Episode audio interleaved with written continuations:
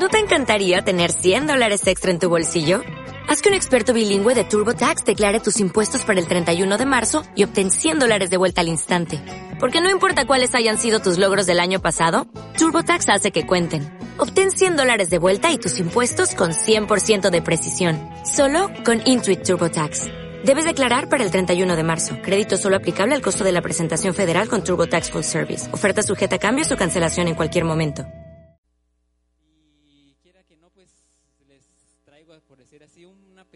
Parte de lo que es el libro de Génesis. Hoy vamos a estudiar el primer capítulo de Génesis. Yo creo que todos ya lo hemos leído, pero hoy vamos a aprender muchas cosas que, que he aprendido yo pues eh, en estos últimos años y esta semana también.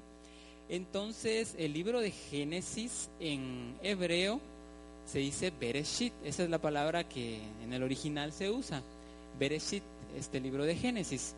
Este, pues como todos saben, pues es el primer libro. Yo creo que es el, que lo primero que tendríamos que leer. Por algo en nuestras Biblias está a un inicio y fue lo que, pues lo que Dios le reveló a Moisés, el primer libro de, de la Biblia. Entonces es muy importante para nosotros porque ahí vamos a encontrar muchas cosas. Ahora, hablando de esta palabra Bereshit, es una palabra hebrea, quiere decir principio, quiere decir comienzo, y hay otra traducción que quiere decir orígenes. Aquí, pues, eh, cuando uno mira Génesis 1.1, dice en el principio. Cabal, esa palabra en hebreo es Bereshit, que como les digo, esta, esta traducción me gustó, esta última, orígenes. ¿Por qué orígenes?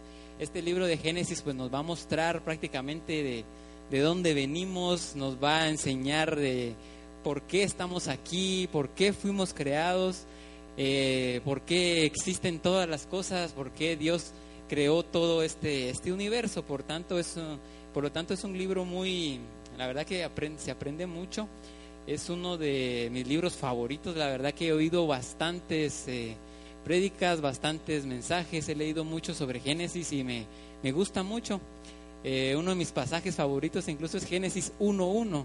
Vieran que cuando uno lo estudia en el hebreo y ya empieza a profundizar más, hay tantas cosas solo en el primer capítulo que uno se queda pues asombrado. Prácticamente está, por decir así, toda la Biblia metida en ese verso. Hoy vamos a, pero hoy les vamos a aprender algo de Génesis eh, capítulo 1.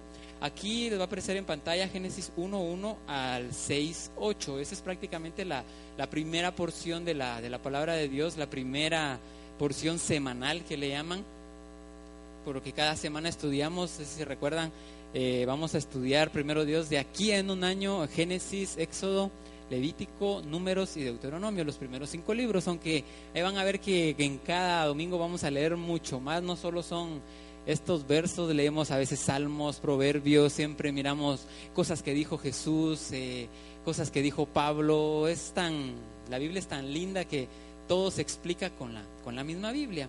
Ahora eh, voy a empezar, la primera letra que aparece en la Biblia, esta es una letra hebrea, ahí les aparece, es la letra Bet, ahí está la forma de la letra.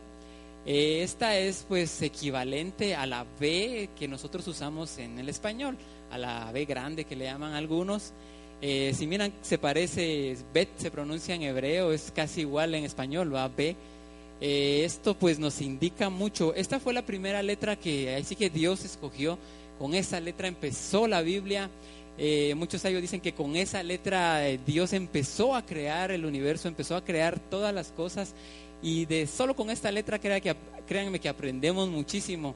Los sabios estudian la Biblia por letras. Imagínense, nosotros a veces estudiamos un capítulo, un verso. Ellos se meten por cada letra, van viendo el significado y de veras que hay tanto misterio, tanta revelación en la palabra de Dios. Ahora, esta, esta letra es muy importante. ¿Por qué? Porque en hebreo, al igual que en español, nosotros decimos bendición.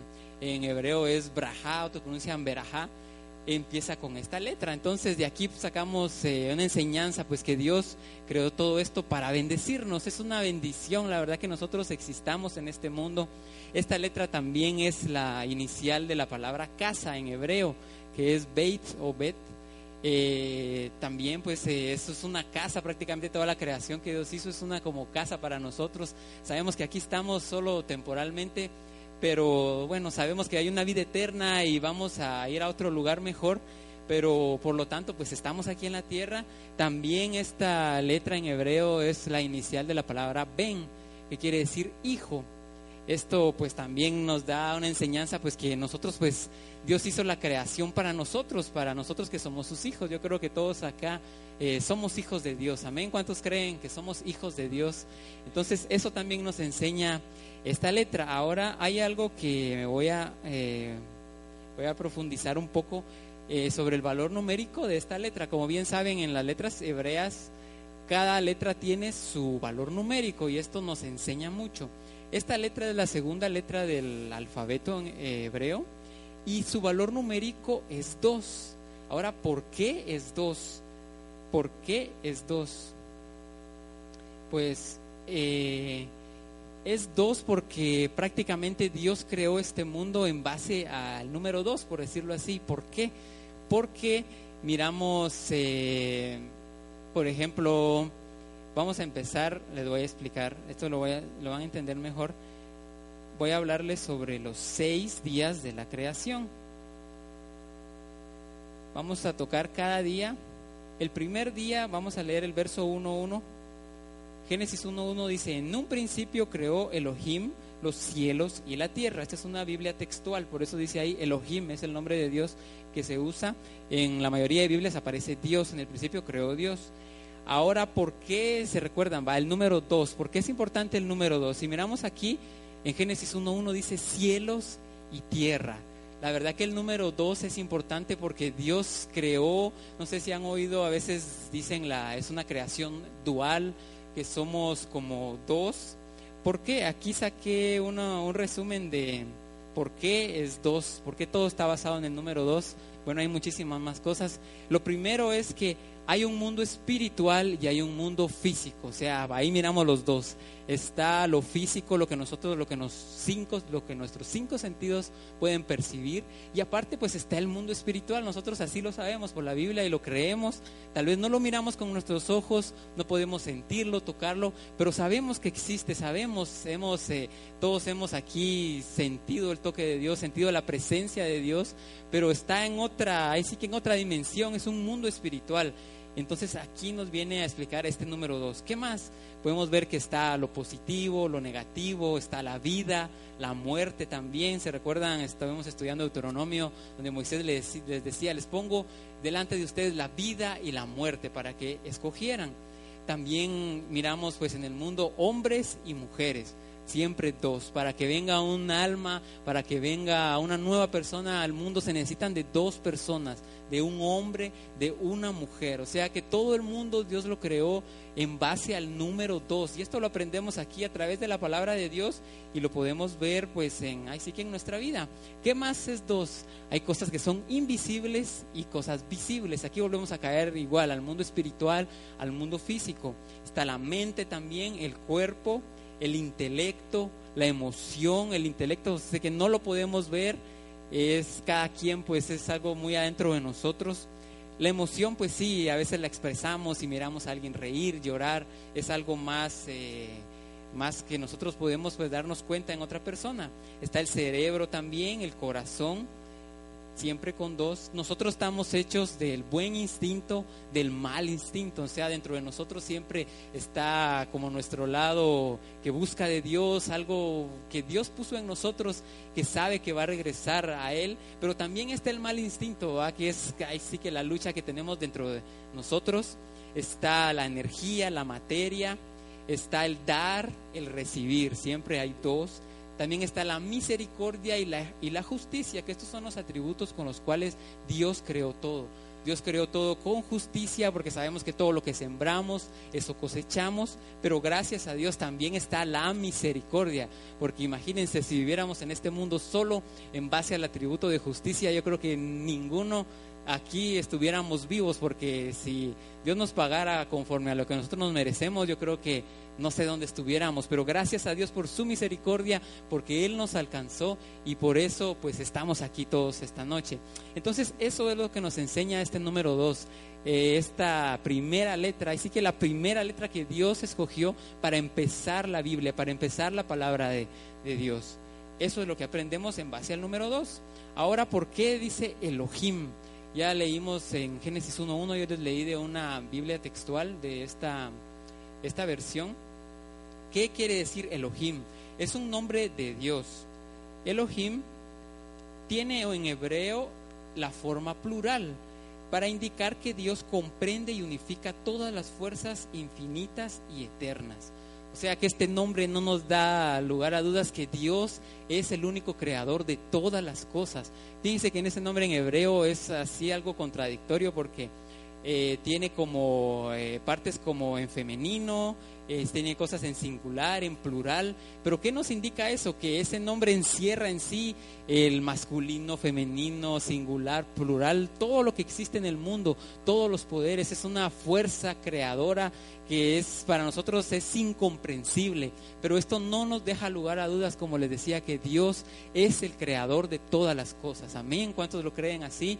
Yo creo que a veces oímos que tal vez el mundo todo fue un accidente o que aparecimos de la nada, pero no, créanme que Dios ya tenía en sus planes perfectos la creación de todas las cosas, de todos los universos, todo el universo y de nosotros también. O sea, este nombre no nos deja lugar a dudas de que tenemos un Dios todopoderoso, que Él es el único creador. Ahora voy a continuar con el verso 2. Aquí, esto seguimos con el primer día, primer día de la creación. Dice, la tierra estaba desordenada desolada, perdón, y vacía, había tinieblas sobre la faz del abismo, y el Espíritu de Dios se cernía sobre la faz de las aguas. El verso 3 dice, entonces dijo Elohim, dice otra vez Elohim, haya luz, y hubo luz, y vio Elohim que la luz era buena, y estableció Elohim separación entre la luz y la oscuridad, y llamó Elohim a la luz día, a la oscuridad noche, y fue la tarde y la mañana el día uno, o sea, el primer día. Aquí estos días de la creación, ya se los he dicho varias veces, que a veces pensamos que son días como de 24 horas, como los días que tenemos, pero vieran que no, estos días no sé cuánto pudieron haber durado, porque la creación del sol y la luna fue hasta el cuarto día. Y si miramos cómo nosotros medimos los días, pues es en relación a, a cuando la Tierra pues da una vuelta sobre su propio eje y nosotros pues nos guiamos, nos guiamos con el sol y la luna pues para saber cuándo, cuándo empieza un día. Pero estos días de acá, incluso algunos dicen que son hasta miles de millones de años. Eh, ya vimos que la ciencia eso dice que el universo tiene entre 13 mil, 14 mil, 15 mil millones de años, pero como les digo, todo está en la palabra de Dios, o sea que estos días acá pueden ser mucho tiempo, eso pues no lo sabemos, ahí sí que hasta cuando estemos allá con el Señor pues le preguntaremos cuánto duró este día. Por eso miramos, por ejemplo, en el verso 2 dice, la tierra estaba desolada y vacía. Imagínense cómo sería, no sé, qué pasaría en, ese, en esos tal vez miles de millones de años. Y termina el, este primer día de la creación con la creación de la luz. Ahora nosotros, ¿cuál es la luz que nosotros conocemos? Pues la luz del sol es la luz más fuerte que conocemos, la energía del sol. Pero esta luz, aquí no, el sol todavía no había sido creado. Entonces esta luz es algo más, es una luz espiritual, es una, muchos creen pues que es una luz que llevamos todos dentro. Jesús lo dijo, ustedes son la luz del mundo. Amén, nosotros somos la luz del mundo. Puede decirle ahí al hermano que tiene a la par, dile, sos la luz del mundo. Para eso nos ha llamado Dios, para eso Dios nos creó, para hacer luz. Entonces esta luz que miramos aquí en el primer día de la creación, pues es así que una luz espiritual, algo que tal vez en ese, en ese primer día tal vez resplandeció en todo el universo, no, no les sabría decir cómo fue, pero sabemos pues que nosotros tenemos esa luz dentro de nosotros y para eso venimos a esta tierra, para hacer luz. Entonces hasta aquí llegó pues el primer día. Ahora, ¿qué pasó el segundo día de la creación? Si vamos un poco más adelante, el verso 6 dice, y dijo Elohim, haya expansión en medio de las aguas y separe las aguas de las aguas. E hizo Elohim la expansión y estableció separación entre las aguas que estaban debajo de la expansión y las aguas que estaban encima de la expansión. Y fue así. Y llamó Elohim a la expansión cielos fue la tarde y la mañana el día segundo. Aquí prácticamente pues hubo una como división Eh, hay algo que me llama mucho la atención, eso lo leí esta semana. Si se dan cuenta, en todos los días de la creación, el de la creación, perdón, siempre dice, y vio Dios que era bueno. Pero aquí en este segundo día no dice eso. Si ustedes ven, eh, empezó a relatar que hubo una separación de las aguas y después dice, y fue la tarde y fue la mañana el día segundo. No dice que era bueno. ¿Por qué?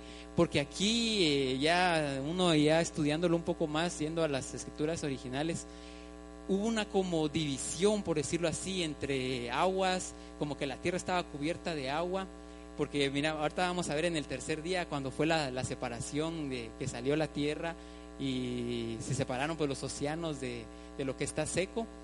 Pero en este segundo día hubo así que una, una separación entre el cielo, eh, fue como una separación, por decirlo así, entre también el mundo espiritual, el mundo material.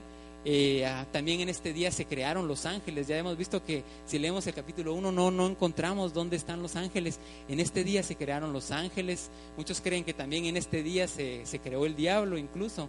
Porque bueno, al fin de todo es creación de Dios. Dios es el único creador de todas las cosas. Entonces por eso es que aquí dice que no este día, si podemos ver en nuestras, en las escrituras, dice, no dice que que era bueno, que vio Dios que era bueno, sino que solo termina diciendo, fue la tarde y fue la mañana el día segundo. Entonces eso nos deja así que mucho, mucho que estudiar aquí. Entonces eso es lo que pasó este día segundo. Ahora vamos a ver el tercer día. Aquí se terminó de, de separar aquí en la tierra lo que fue las aguas de lo que está seco dijo Elohim, reúnase las aguas de debajo de los cielos en un solo lugar y muéstrese lo seco. Y fue así. Y a lo seco llamó Elohim tierra y a la reunión de las aguas llamó mares. Y vio Elohim que estaba bien. En sus versiones dice que este, vio Dios que era bueno.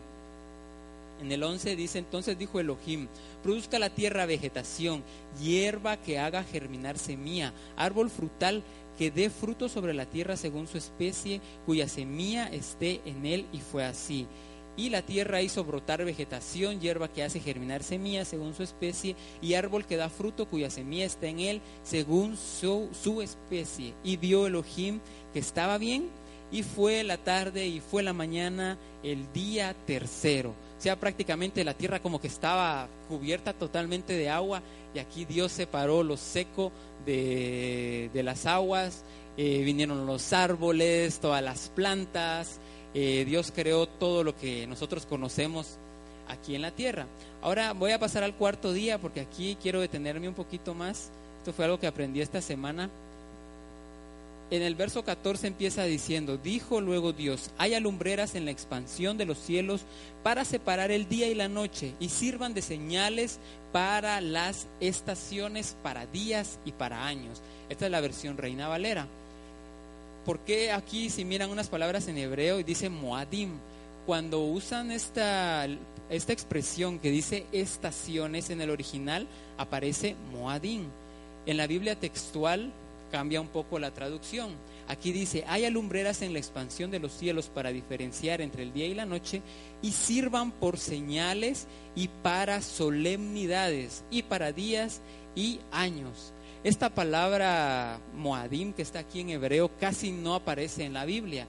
El otro lugar donde aparece es en, Levítico 23. Este capítulo lo hemos visto pues cada vez que ha, habido una, donde están las fiestas del Señor. Y dice, habla a los hijos de Israel en el verso 2 y diles, estas son las solemnidades. En las versiones de Reina Valera creo que dice, estas son, estas son las fiestas solemnes, me parece que dice. Pero esa palabra solemne, solemnidades, es la misma, Moadim, la misma que vimos ahí en el verso 14 de Génesis 1. Dice del Eterno, las cuales proclamaréis santas convocaciones. Y aquí empieza a nombrar todas las fiestas del Señor pero es la misma expresión que está usando, exactamente la misma expresión. ¿Y por qué es esta expresión? Ya vimos que en este día Dios creó el, sol, la luna. ¿Para qué decía? Para que podamos contar los días. Como le decía, los días se, se, cuentan cada vez que la Tierra da una vuelta sobre su propio eje. ¿Qué pasa con los años? Es cuando la Tierra pues da una vuelta alrededor del Sol. Ahí pasa un año pero también Dios dejó el sol y la luna para que podamos nosotros tener, ahí sí que saber ¿cuándo son estas fiestas? Que aquí miramos como solemnidades, en el hebreo que es Moadim. ¿Cuándo son estas fiestas? Y por eso es que yo siempre les digo que el calendario bíblico está basado en la luna, son meses lunares, le llaman, porque siempre que hay luna eh, nueva, empieza un mes y la luna más o menos se renueva cada 29, cada 30 días, ahí donde se marca en nuestro calendario, el que nosotros usamos comúnmente, pues ya tenemos los meses, tal mes dura 30 días, hay otro de 28 y 31, pero no está regido como dice aquí la palabra de Dios. Por eso es que a veces cambian un poco las fechas con el calendario bíblico de nuestros calendarios. Y esto lo podemos ver muy bien aquí en las escrituras de Dios, que la luna nos va a marcar. Y la verdad que la luna, a veces pensamos pues que solo está ahí de adorno y se mira bonito, pero creo que todos saben aquí que la luna tiene mucha influencia, incluso en, los partos, por ejemplo, cuando hay luna nueva y a veces se adelantan las fechas de, los bebés que van a nacer. Eh, siempre dice que en los hospitales para cuando hay cambio de luna muchos niños nacen, y, pero ¿por qué? Dice uno, hay algo ahí, Dios dejó establecido cierta, pues que la luna nos está marcando cierta cierta etapa también en el tanto en el mundo físico como en el espiritual. También lo podemos ver en las mareas, por ejemplo, del mar, que hay muchas mareas altas, mareas bajas que le llaman. ¿Por qué pasa eso? Por la luna. Si miramos a mucha gente que siembra, que sabe cómo sembrar, ellos saben que tienen que sembrar tal eh, vegetal o fruta cuando hay o luna nueva o luna llena, eh, quiera que no afecta a la, a la creación de Dios. Entonces, también esto nos enseña, pues como les decía, que la luna nos marca tiempos, con eso sabemos, se recuerdan, yo siempre les hablo, siempre que hay alguna fiesta de los que mencionan aquí en Levítico 23, que acaba de pasar, se recuerdan Rosh Hashanah, cuando celebramos aquel miércoles aquí de la... Eh, que se cuenta pues desde la creación de Adán, todo eso lo marca la luna, o sea, como les digo, esos meses la luna va marcando cuándo es el cambio de los meses, entonces eso es lo que aprendemos aquí, vamos a ver qué más dice despuésito. Del verso 15 dice, sean por luminarias de la expansión de los cielos para alumbrar sobre la tierra, y fue así. E hizo Elohim las dos grandes lumbreras, la lumbrera mayor para regir el día y la lumbrera menor para regir la noche. Y puso Elohim las estrellas en la expansión de los cielos para alumbrar sobre la tierra. El verso 18, y para regir durante el día y la noche y para separar la luz de la oscuridad, y vio Elohim que estaba bien, y fue la tarde y fue la mañana el día cuarto. Ahora aquí con respecto al sol y la luna vieran que hay un, por decir así, un cuento, una ilustración, o bueno, tal vez pudo ser real. Muchos sabios creen que cuando Dios creó el sol y la luna eran del mismo tamaño. Y bueno, nosotros no lo sabemos, nuestra Biblia no lo dice, solo le acabamos de leer que Dios hizo dos grandes lumbreras, después dice una grande y una pequeña. Ellos creen que fue así, eh, pero también esto nos deja una enseñanza y bueno, nosotros eh, la verdad no sabemos si fue así o Dios ya lo hizo el sol más grande. Eh, eso pues solo lo sabremos cuando estemos allá con el Señor. Creo que es una de las preguntas que le tenemos cuando estemos allá. ¿Y qué pasó? Cuentan que el sol y la luna eran del mismo tamaño, pero ahí sí que como que la luna dijo, le dijo a Dios, eh, mira Dios, pero si hay dos, no pueden haber dos reyes sobre la tierra, tiene que haber uno más grande que el otro, ¿va? pero la luna como que quería ser un poco más grande. Entonces Dios le dijo, va, está bueno pues luna, vamos a hacer a uno más grande y a uno más pequeño. Pero a vos por estar hablando y por estarte quejando te voy a hacer más pequeña. Y a vos sol, como te quedaste calladito, te vas a quedar de tu tamaño normal, así como te creé. Y yo creo que a los que estuvimos hoy en el servicio de las 7 de la mañana, eh, papá predicó sobre las quejas. Entonces, ¿qué pasó con la luna? Se quejó y ¿qué pasó? Vino a ser más pequeña. Incluso la luna no tiene, no tiene luz propia. Sabemos que la luz que la luna da, pues es el reflejo de, la luz del sol. Entonces, como les digo, no fue, no sé si fue cierto o no, pero la verdad que nos deja a nosotros una enseñanza. Voy a leerles aquí, dice, será ensalzado los que Los que son despreciados y no se inmutan, que no contestan los insultos con amor, se alegran en el sufrimiento, fueron comparados como la salida del sol en todo su esplendor. Voy a leerles aquí algo que dijo Jesús. Bienaventurados sois cuando por mi causa os vituperen y os persigan y digan toda clase de mal contra nosotros mintiendo. Gozaos y alegraos porque vuestro galardón es grande en los cielos, porque así persiguieron a los profetas que fueron antes de vosotros. En Mateo 13:46 también Jesús dijo, entonces los justos resplandecerán como el sol en el reino de su Padre. El que tiene oídos para oír, oiga. ¿Por qué Jesús nos comparó con la luz del sol? ¿Por qué? Aquí como que Jesús sabía esto. Como les digo, el sol no dijo nada, se quedó calladito y por eso miramos al sol tan grande, la luz tan fuerte que tiene. ¿Y a qué nos enseña esto a nosotros? Siempre hay una enseñanza.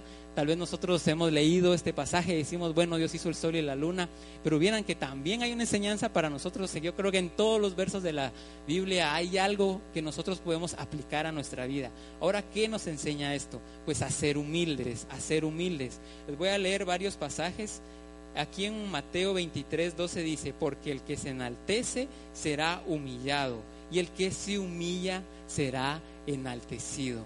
La verdad que lo de la humildad es algo que tal vez ya no se predica en estos días, pero es algo muy cierto, es algo que está en la palabra de Dios, encontramos tantos versos, el ser humildes. No importa nosotros cuánto sepamos, no importa cuántos títulos tengamos, no importa cuánto Dios nos use, siempre tenemos que ser humildes, porque sabemos que al que se humilla, dijo Jesús, será enaltecido. Ahora en el Santiago 4:6, pero Él da mayor gracia. Por esto dice, Dios resiste a los soberbios y da gracia a los humildes.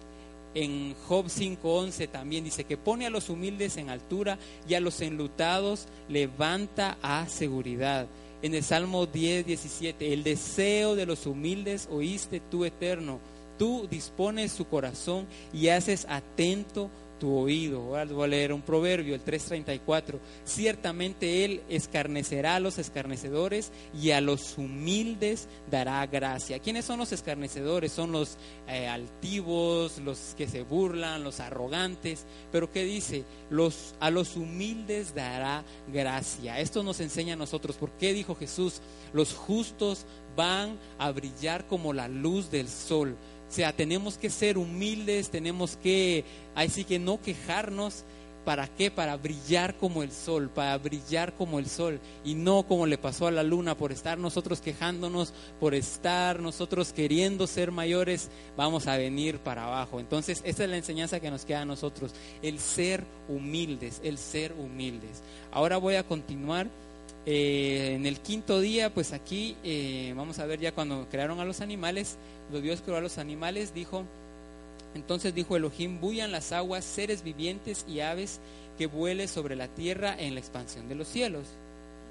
Creó Elohim los grandes monstruos marinos, todo ser vivo que repta, que produjeron las aguas según su especie, toda ave alada según su especie, y vio Elohim que estaba bien. Elohim los bendijo diciendo, fructificad y multiplicados, llenad las aguas en los mares, multiplíquese el ave en la tierra, y fue la tarde y fue la mañana el día quinto. Voy a continuar ahora con el último, el sexto día. Entonces dijo Elohim, produzca la tierra seres vivientes según su especie, ganado, reptiles y bestias de la tierra según su especies, y fue así. E hizo Elohim las bestias de la tierra según su especie, el ganado según su especie, todo reptil del suelo según su especie, y vio Elohim que estaba bien. Ahora este verso 26 me gusta mucho. Entonces dijo Elohim, hagamos al hombre a nuestra imagen, porque dice hagamos. Aquí como que se aconsejó con sus ángeles ¿Qué nos enseña esto? Que Dios, aún siendo el Dios, el único todopoderoso, como que buscó consejo. Esto nos da a, a, entender este verso. Buscó consejo. A veces nosotros nos creemos ya tanto, no aceptamos ninguna ninguna opinión de otros, creemos que ya lo sabemos todo y que se va a hacer como nosotros querramos, pero no, siempre tenemos que buscar consejos, siempre, a veces uno es la persona que menos se imagina y tal vez sabe mucho menos que uno, pero tal vez el consejo de él me va a ayudar y me va a ayudar a tomar una decisión. Entonces esto es para que nosotros siempre busquemos el consejo. ¿Qué fue lo que dijo Dios? Hagamos al hombre a nuestra imagen, conforme a nuestra semejanza. Imagínense, somos hechos a imagen, a semejanza de Dios. Esto es algo maravilloso. Ejerzan dominio sobre los peces del mar, sobre las aves de los cielos, sobre el ganado ¿Y qué dice ahí? Sobre toda la tierra y sobre todo reptil que repta sobre la, sobre la tierra. ¿Para qué hizo Dios al hombre? Para que gobernara sobre toda la tierra. Yo creo que le puede decir al hermano que tiene la par, Dios te trajo aquí para gobernar, para gobernar. A veces creemos que nacimos en esta tierra y andamos, así que como en un barco a la deriva le llaman, pensamos que estamos aquí a lo que nos caiga, sentimos que nos va mal en todo, pero no. Dios aquí nos trajo para gobernar, aquí Dios nos dio autoridad, Él nos hizo a su imagen y su semejanza para gobernar, que dice aquí sobre toda la tierra. Bueno, y para gobernar toda la tierra yo creo que tenemos que empezar a gobernarnos nosotros mismos primero para después gobernar sobre la tierra. El verso 27 dice, creo Elohim al hombre a su imagen y a imagen de Elohim los creó, macho y hembra los creó, dice esta versión. Luego Elohim los bendijo, les dijo Elohim, fructificad, multiplicados, llenad la tierra, sojuzgadla, dominad sobre los peces del mar y las aves de los cielos y sobre todo ser vivo que se mueve sobre la tierra. Y dijo Elohim, aquí os he dado toda hierba que disemina semilla, que está sobre la faz de toda la tierra, todo árbol en el que hay fruto, árbol que germina semilla, os será de alimento, y a toda bestia de la tierra, toda ave de los cielos, a todo lo que repta sobre la tierra, en los cuales hay vida, toda hierba verde le será por alimento, y fue así. Y vio Elohim todo lo que había hecho, y he aquí estaba muy bien, y fue la tarde y fue la mañana, el día sexto. Entonces podemos ver aquí que lo último que Dios creó a quién fue al hombre. ¿Por qué? Porque prácticamente preparó, por decir así, todo el universo, preparó toda la tierra, todo lo que iba a haber aquí, ¿para qué? Para el hombre. ¿Por qué? Porque todo está al servicio del hombre. Es cierto, después Adán y Eva, ya en el capítulo 2 y 3 podemos ver que no obedecieron y fueron expulsados del jardín del Edén.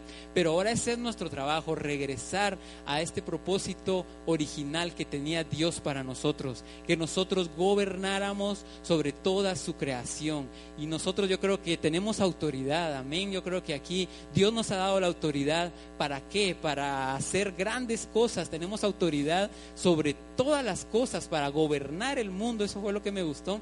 La verdad ya lo había leído, pero a veces uno como que no le pone mucho, mucho enfoque en lo que está leyendo, pero Dios nos trajo aquí para gobernar. Entonces, resumiendo lo de la enseñanza, tenemos que recordarnos pues que hay un Dios creador que todo lo hizo perfecto, todo lo hizo perfecto. Tenemos que recordarnos que todo está hecho en base al dos, se recuerdan, va, siempre hay bueno, malo, hay, justos, hay malvados, está el cielo, el infierno. Podemos ver en proverbios que siempre mencionan el sabio hace tal cosa. dice el impío, está sabio, el impío. Pablo lo maneja con, dice la carne, el hombre que está en la carne, el hombre carnal, dice. En otras versiones dice el hombre animal.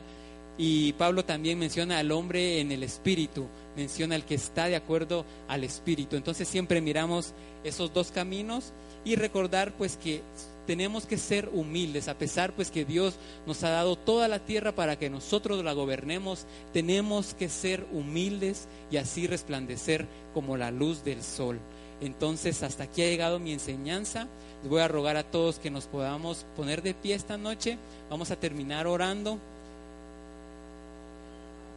Vamos a terminar pues dándole gracias a Dios porque yo creo que si todos estamos aquí es con propósitos grandes. Dios nos tiene aquí para bendecirnos. Nos ha puesto toda la tierra al servicio de nosotros. Amén. Vamos a orar esta noche. Gracias te damos a ti, Señor. Gracias te damos esta noche porque por medio, Señor, de tu palabra nosotros podemos entender para qué tú nos has traído aquí. Sé que es una creación tan linda la que tú has hecho, una creación tan perfecta, tanta belleza que podemos ver en esta tierra, Señor. Te agradecemos a ti, te agradecernos por crearnos a nosotros. Sabemos que tenemos propósitos grandes, Señor. Tú has puesto todo a nuestra disposición, nos has dado autoridad, nos has dado tantas bendiciones para que nosotros podamos disfrutar de tu creación y así como dice tu palabra, podamos gobernar, gobernar sobre cualquier cosa que quiera levantarse contra nosotros, que podamos gobernar y crecer cada día espiritualmente, materialmente también y que estemos sanos, que esa es tu voluntad, que estemos todos sanos. Tú nos has hecho perfectos. Tú nos has hecho a tu imagen, a tu semejanza. Es algo que nada, nada en la creación tiene eso. Dios todo lo creó, pero al único que hizo a su imagen fue al hombre, fue a la mujer, fue a nosotros. Somos una creación perfecta de Dios. Te damos gracias, Señor, porque a veces no nos damos cuenta de eso y creemos que andamos, Señor, en este mundo, ahí sí que de un lado para otro y pensamos que todo nos influencia, todo nos va mal, pero sabemos, señores, de hoy en adelante vamos a poner en práctica esto, saber, Señor, saber que tú nos has creado con propósitos grandes, saber que hemos hecho, hemos sido hechos a tu imagen y a tu semejanza para poder gobernar sobre todo lo que hay en este mundo, en el mundo material, en el mundo espiritual, en el nombre de Jesús y no olvidarnos que tenemos que ser humildes. Perdónanos, Señor, porque a veces hemos sido arrogantes, perdónanos porque a veces hemos sido orgullosos y creemos que somos mejores que otras personas, pero no. Venimos, Señor, esta noche a humillarnos, así como tú lo hiciste. Tú fuiste el gran ejemplo de humildad. Tú a pesar de tenerlo absolutamente todo, veniste a esta tierra, veniste a vivir como uno de nosotros y veniste a humillarte, entregar tu vida por nosotros para que nosotros fuéramos salvos. Así nosotros queremos humillarnos, queremos humillarnos ante ti para ayudar a más personas a dar a conocer tu palabra, que, que acepten, que acepten, que te acepten a ti, Señor, y vengan al conocimiento de tu palabra en el nombre de Jesús. Gracias te damos, Dios mío, gracias. Queremos ser cada día más humildes y así como dice tu palabra, que vamos a resplandecer como la luz del sol. Vamos a resplandecer. Tú levantas a todo el que sumía, tú lo levantas y lo enalteces. Gracias te damos, Señor. Gracias te damos a ti, Señor. Gracias, Padre. Gracias. Gracias te damos a ti, Jesús. Gracias, Espíritu Santo, por todo lo que nos has hecho entender. Gracias, Señor. Gracias. Amén. Podemos terminar dándole un fuerte aplauso al Señor esta noche.